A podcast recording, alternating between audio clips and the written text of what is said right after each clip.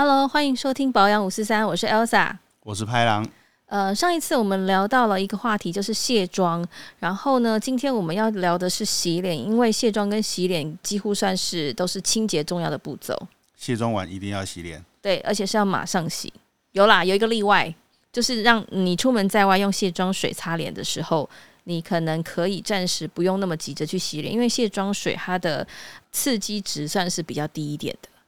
可是终究还是要洗吧？呃，当然，回到家之后，你还是必须要重新的好好的用卸妆油或者卸妆精华液来卸妆。卸完妆之后，就是要马上洗脸了。洗脸这件事情有很难吗？很难吗？其实洗脸这件事情还蛮难的，因为我之前有上过一个电视节目，然后我就在那个电视节目上面，我就是示范怎么样洗脸。那时候在场的人都很惊讶，说原来洗脸有这么多要注意的事情。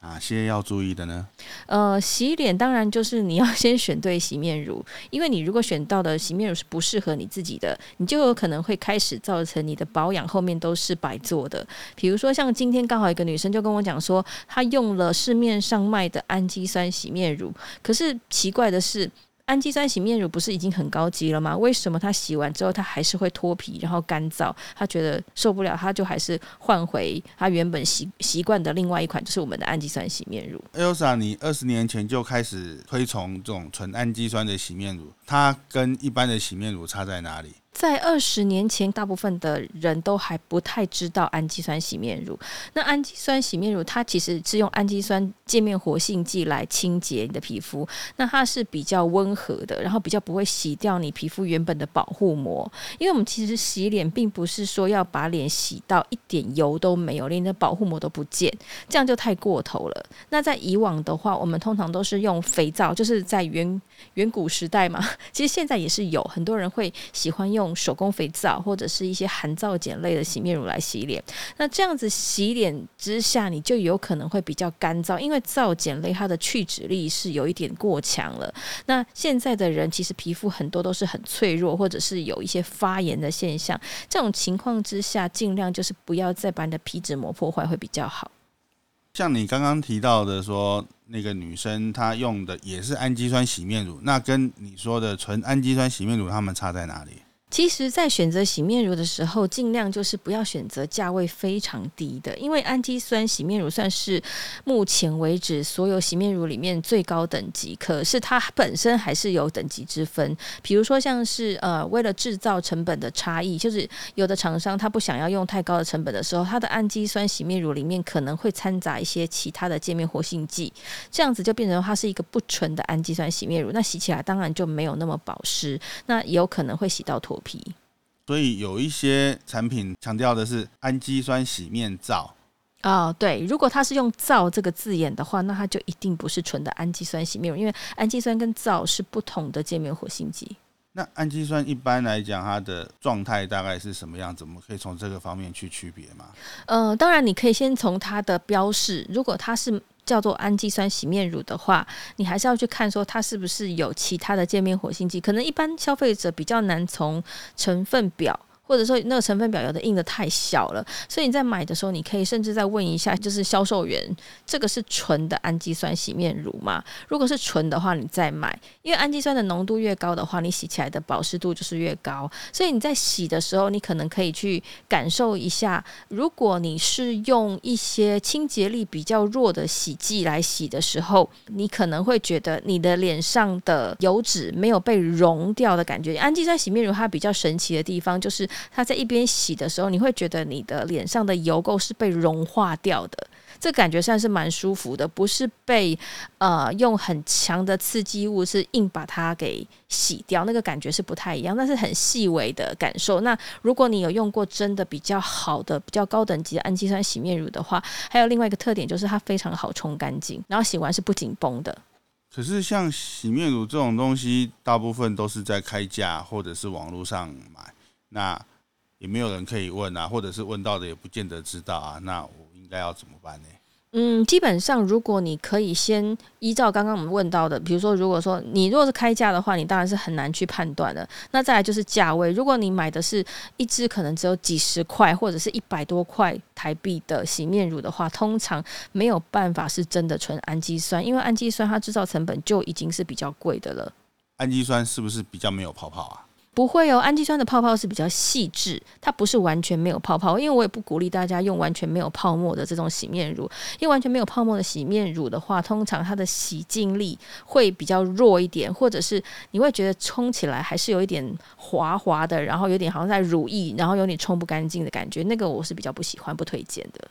所以氨基酸应该是很好冲洗。呃，对，氨基酸一定要很好冲洗，它的泡沫是很细致，它不是像那种呃会搓出非常大量的泡泡，它的泡泡是比较绵密、比较小颗的泡泡，但是它涂在脸上还是一样是舒服的。再来就是氨基酸洗面乳，它是比较嗯，你如果脸很油的话，你抹在脸上，你可能会觉得哎，泡沫好像。减少了，这是非常正常的现象，因为它并不是很强力的洗剂，可是它却又洗的恰到好处，还蛮干净，所以不用担心说它的泡沫是呃没有那么多，可是它还是有的。所以电视上那种可以一整坨泡泡拿在手上，好像非常硬那种感觉，那种泡泡应该都不是氨基酸吧？很难说，因为其实拍电视广告有时候不一定真的是拿那一款洗面乳来拍，有的时候是为了效果，所以会去拿别的东西掺在一起来拍。就像我们常常看到在拍杂志，以前我们在拍杂志的广告的时候，你也会看到有一些卖彩妆的厂商，它的彩妆品，它的眼影就是画不出那个颜色。然后就必须要靠彩妆师他自己携带的一些专业级的呃眼影来模拟出那个颜色，所以有时候拍摄不一定就是真的呈现那个产品真正的效果。所以广告上面洗脸的方式应该也不见得是正确的哦。呃，广告上面会有一个最大的，我觉得不恰当的示范，就是所有的 model 他们都是把那两坨泡沫抹在脸颊上面，然后很愉快的在镜头前面按摩他的脸两颊给你看。其实我觉得这是蛮大的误导，因为其实洗脸呐，最不应该要过度搓揉的就是脸颊，因为脸颊算是比较干燥的区域嘛，所以真正洗脸的步骤，你如果是泡沫刚。搓出泡泡，泡泡还最多的时候，你应该要先洗的是最油的地方。那全脸哪里最油？额头。对，额头、鼻子嘛，这个地方是出油量比较大的地方。所以，呃，你在泡沫搓好之后，绝对不是先往两颊。抹上去，你应该先涂在 T 字部位，然后稍微按摩一下，然后脸颊只要抹个两三圈，当然下巴也要仔细的清洗，然后你就可以开始冲水。一边冲水的时候，你就是一边还是会持续的抹你的皮肤，不是用呃用力上下搓揉，因为我看过很多的男生在洗脸的时候会非常大力的上下的搓揉，那有一些女生可能又是。呃，过轻过轻的话，她可能会变成说，她只是用一两根手指头在洗，她甚至只是把泡沫蹭在脸上之后，它就开始冲水的话，很多的步骤都是不正确。所以我们在现场做保养咨询的时候，我们第一关就是要先看你到底是怎么卸妆跟洗脸，从这个地方我就可以去知道啊，你的脸为什么这么红了。然后脸就是这么脆弱、敏感、刺痛，擦什么保养品好像都不适应。有时候就是因为我们之前讲的卸妆产品选错，第二个就是因为你洗面乳选错，或者是洗面乳洗呃洗的方式是错误的。那洗完脸之后，脸上应该要有什么样的感觉才对？像有的时候洗完崩崩的那样子是好的吗？如果是轻微的话是没有关系的。那但是如果你的脸是非常紧绷，你没有马上擦。化妆水，或者是没有马上擦一些保湿，你就是不舒服的话，那就有可能是你选择的洗面乳太强了。这个时候，你就要去更换洗面乳，要去选比较保湿一点的款式。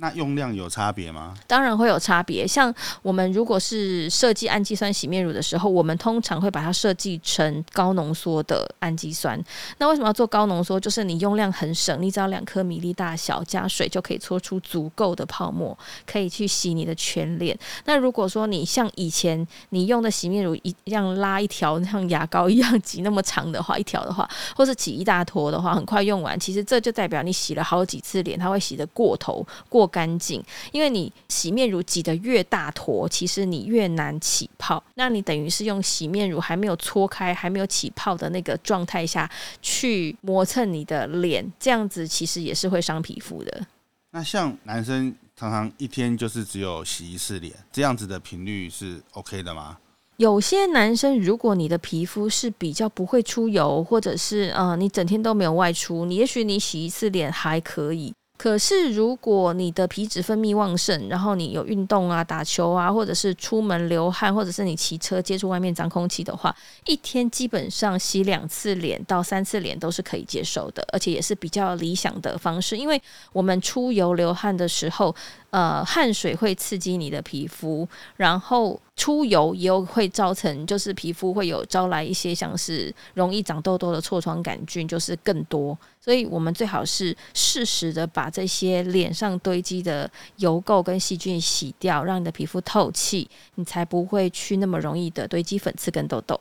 那早上起床呢？有时候我们常常都只是用清水洗脸而已。早上需有需要用洗面乳吗？哎，这个问题也算是蛮多人会问的，因为早上要不要用洗面乳洗脸？其实哈，你去想，你如果说在夏天，你早上起床的时候，你的脸已经有浮一层油的话，你用清水是没有办法洗掉，因为水跟油是不相容的嘛，所以你必须要用洗面乳，有界面活性剂，才可以把你脸上的。油垢带走，那接下来你才会有透气的感觉。然后你早上可能会再擦一点点保养品，这个时候保养品才能够真的吸收。假设你没有先洗脸，或者是你用清水只是随便抹一抹，你就马上再擦下接下来的保养品，那就等于是你把前一天的这个经过空气氧化的油脂或者是。呃，浮在表面的保养品，它可能也氧化了。那你等于是招来细菌的状态之下，你要把它覆盖在里面，然后这些细菌跟脏的油被你盖住，它等于是跟着你一整天到隔天清晨晚上回到家才洗脸的话，已经太慢了。这样听起来一天要洗好多次脸，那么多次脸都要用洗面乳洗，这样 OK 吗？呃，其实你还是可以去实验看看。基本上一天用一到两次的洗面乳是绝对没有问题的，而且是应该要这么做。就像你早上还是会刷牙一样啊，你早上就是用洗面乳洗脸也是很正常的。但是如果你的皮肤是呃，比如说你去健身房运动。大流汗，难道用清水洗就够吗？当然是不行啊！或者是说你出油很夸张的时候，我是建议大家中午多洗一次脸，会是比较理想的状态。所以一天洗到三次，只要你用的洗面乳是很温和的，像是氨基酸洗面乳的话，你一天洗到最多最多到五次，它都不会伤害皮肤。当然，一般正常人是不会真的洗到五次这么夸张。可是你用好的洗面乳的时候，洗到三次，它是绝对不会去让你去破坏你的皮脂膜的。痘痘肌也可以这样子用吗？痘痘肌可以，但痘痘肌你还是一样要前提就是你会觉得说，你早上跟中午、早上跟晚上这当中，你只要日间你觉得皮肤已经有一点油油的、闷闷的感觉的时候，你就可以用洗面乳了。只是洗面乳的用量你还是可以去稍微拿捏一下，因为一整天下来，可能到了晚上你的脸是最脏的，那个时候你就用正常用量的洗面乳。但是如果是早上起床的脸没有那么油，可是你又觉得稍微有点黏黏的，有流汗的话，你可以用晚上的一半的用量就可以。中午也是一样，但是中午通常其实你出门在外，你脸通常都蛮油的，所以我还是建议用正常用用量来洗。因为我们之前有举办过一个活动，就是每天中午多洗一次脸的这个活动，然后请大家就是。拍照，每天连续七天把你的脸的状况拍下来。到了第七天，很多人都非常的惊讶，他的皮肤变好了，因为你的皮肤透气，然后没有那么夸张的油光。再就是，如果你是酒糟性皮肤的话，酒糟性皮肤最怕的就是闷热。的感觉，所以你透过洗脸，你可以帮助你的皮肤透气跟降温，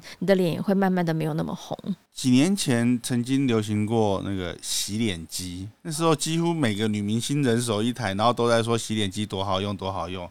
可是洗脸真的需要用到工具吗？其实洗脸是完全不需要工具。你想，我们都已经害怕洗脸太多会伤害皮肤了，你还要用工具去刷皮肤吗？因为我们皮肤的角质层没有厚到可以去承受这些刷具，所以其实不太需要用到工具。你只要用手，而且我们洗脸呢，最重要的不是用工具去摩擦你的皮肤，我们是用泡沫当阻隔。所以，如果你泡泡搓没有搓泡泡，你就直接一坨洗面乳涂在脸上，然后就开始洗脸的话，那也是不正确。就是因为我们需要泡沫当缓冲，就是要温柔洗脸，然后把你的脸上的油垢是轻松的融化、溶解下来的。有些洗面乳里面会添加颗粒。这个是有必要的吗？有一些去角质的洗面乳会添加，以前就是有所谓的柔珠，可是现在呢，塑胶的这些颗粒应该都已经没有了，顶多就是像呃植物的蜡去做成的圆珠，这个是比较不会有什么呃污染海洋或者是刮伤皮肤的风险，所以这个算是可以用。但是呃，如果你的皮肤正是很多大痘痘的时候，尽量也不要去搓揉的太用力，你可能顶多就是。黑头粉刺的地方稍微按摩一下，就是鼻梁、鼻头，然后眉心之间跟下巴这个地方可以稍微按摩一下，其他脸颊的区域还是轻松的画过两圈之后就可以冲水了。然后你刚刚讲那个呃洗脸机，洗脸机我们为什么不建议使用？是因为我看过太多的案例，就是用洗脸机洗过头，皮肤也坏了。就是皮肤开始容易泛红，然后破坏了你的皮脂膜之后，你反而细菌入侵，然后更容易长痘痘。那像有含柔珠的这种洗面乳是可以天天用吗？还是多久用一次比较好？我觉得一般正常，如果你的皮肤是没有太大的粉刺量的话，你一天最多用一次，然后另外一次你就是用一般没有颗粒的洗面乳，就是早跟晚是用不一样的，会比较好。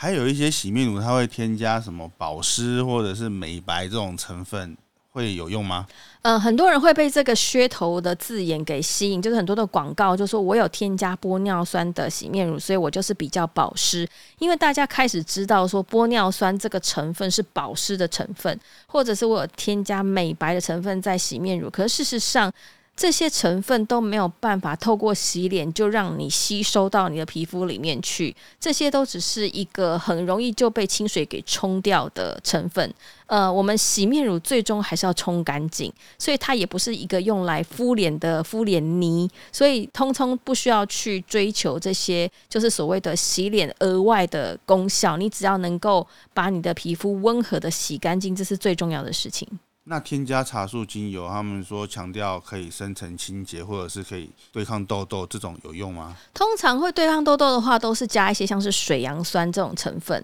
那这个的话，就是在你洗的时候，可能让你的角质软化一点点。但是，呃，是不是真的有必要添加？我是觉得还好，因为一般来讲，你真的要达到抗痘这件事情的话。不太会是只有靠洗脸就可以完全解决你的痘痘，所以洗脸不用去想太多呃花招，重点还是你要去追问说，我现在用的这一款洗面乳，它到底是用什么成分来成为我的最主要的那个清洁剂？所以清洁剂到底是用皂碱类，还是其他界面活性剂，还是用氨基酸？最大的差异就是你的皮肤好不好的关键其实是在这里，而不是像一些附加的美白保湿这些都不是关键。如果说我的界面活性剂用的是比较刺激的，那我另外再附加这些保湿其实是没有用的。所以洗脸的时间那么短，保养的成分应该都发挥不了什么效用吧？对，因为我们其实也不鼓励大家洗脸洗太久。就是 适度的按摩一下就可以赶快冲水了，所以我反而觉得冲水冲干净是更重要的事情。很多人都随便乱冲，然后就说好了这样子。因为我们在现场看过，我们这二十年来看过太多人在现场洗脸给我们看，然后有的就是我们说的一指神功，就是用一只手指头这样子轻轻的洗，可是其实他并没有真的洗到重点。第二个就是我们讲的泡沫没有搓开。然后再来就是你的洗面乳的接触皮肤的力道，你就是搓揉的力道太强，这都是一些问题。所以其实洗脸也是一样，不用洗太久，但是你也不能洗的太随便，你还是必须要知道说哪一区是比较容易出油，你就是稍微加强一下那个地方，或者是哪个地方比较容易长粉刺，比如说黑头粉刺比较容易长的话，那你在使用洗面乳，你就可以稍微加强一下你的鼻头，然后还有就是呃。鼻梁上面其实很多人也是会忽略的，还有下巴都是很多人会忽略的地方，大家都一直狂搓脸颊。那像洗面乳，有的是乳状的，有的是霜状的，还有的是挤出来就是泡沫。那这些挑选上有没有什么需要注意的？这个就是看个人喜好而已，其实是没有说太大的差别。但是依照我们的经验，就是越是霜状、乳霜状的，它的保湿度、温柔的程度还是会比较高一点。所以如果你是喜欢用，凝露凝胶的话，反而我们在呃经验当中，它反而没有办法洗的那么干净，然后又那么保湿，或者是那么有效益。那像洗面乳这样的东西，可以直接拿来洗澡吗？可以啊，但是 很浪费啊。因为有时候出差就不想带那么多，就带一瓶哦，那当然是没问题，因为其实有的人出去玩的时候，真的很不想要瓶瓶罐罐的时候，确实你带一条洗面乳，你可以从头洗到脚都没有关系。只是说你头皮的油垢通常都比脸还要油，所以你可能拿来洗头的话，洗一遍是不够力，你可能要洗两遍才够。可能用量要很多哈。对，所以其实如果你不怕伤本的话，或者是你真的不想用那个饭店提供你的备品的话，就自己带还是比较保险的。因为我们常常出去玩的时候，都会就是用过这些饭店的备品，我们就会。没有那么觉得说洗的够干净啊，有的像像是洗头的东西也是一样，常常都是会一些凝露状的洗发精，然后我们都觉得怎么洗好像都滑滑的，也冲不干净，所以我还是蛮鼓励大家出去玩的时候还是自己带会比较好。我的问题好像都已经被解答完了，那 Elsa 还有什么要提点大家的吗？我要提醒大家，就是洗脸的时间点，就是如果。你回到家，你却没有马上的去洗脸的话，其实你等于是让细菌跟油脂在你脸上作怪的时间就是拉长的。所以洗脸的时机是非常重要的。建议大家一回到家，尤其是现在是疫情很严重的时候，你回到家，你一定要赶快先洗脸、洗手跟洗脸都呃是非常非常的重要的。哦，对，常常都说一直强调说一定要先洗手。呃，对哦，因为我们手上比较脏的时候，你把洗面乳挤在手上，它其实是不容易起泡的，因为你手上可能已经有很多的油垢，然后比如说你摸了头发的啦，或者是摸脸啊，你手上其实沾染很多很多的细菌跟油垢，所以我们都会要求大家先用洗手乳把你的手洗干净，然后再去挤出呃适量的洗面乳，这样子你会非常非常轻松的就搓出泡沫来，你根本不需要去。呃，其他的那个起泡的工具，你都很容易就可以搓出泡泡了。像有的人会说手工肥皂是比较天然的，所以大家就是觉得说皮肤不好的时候，像是有一些异位性皮肤炎呐、脂漏性皮肤炎或者是长痘痘的人，就会有朋友鼓励你说你要用手工肥皂来洗脸。其实，呃，含皂碱的话反而会洗过头。那我看过很多就是因为这样子，所以皮肤承受不了那个过度的清洁，反而造成皮肤就是。比较容易干燥，然后脱屑。那其实这样子没有保护膜的时候，细菌更容易入侵，更容易长痘痘。但是很多人都会误解说，手工肥皂是，或者是说一般的市售的肥皂是纯天然的，其实并不是这样子的。你知道为什么吗？哦，我以前有做过肥皂，所以我大概知道，因为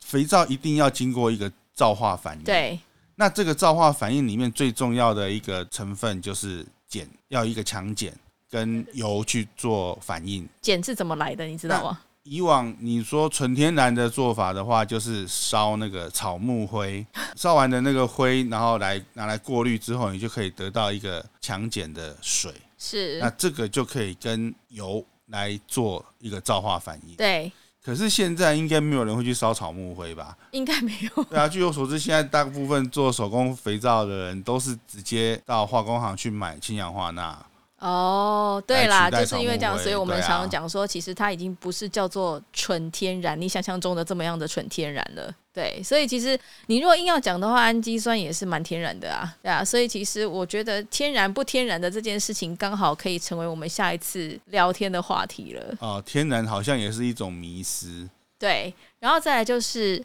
DIY 到底好不好？这个我们下次也可以聊一下。OK，好。那如果你对于洗脸这件事情还是有任何的疑惑的话，你可以在呃下面留言给我，然后我们会在之后的 p o c k e t 其他的节目里面，我们还是可以就是帮大家解答。那今天我们就先聊到这里喽。OK，拜拜，拜拜。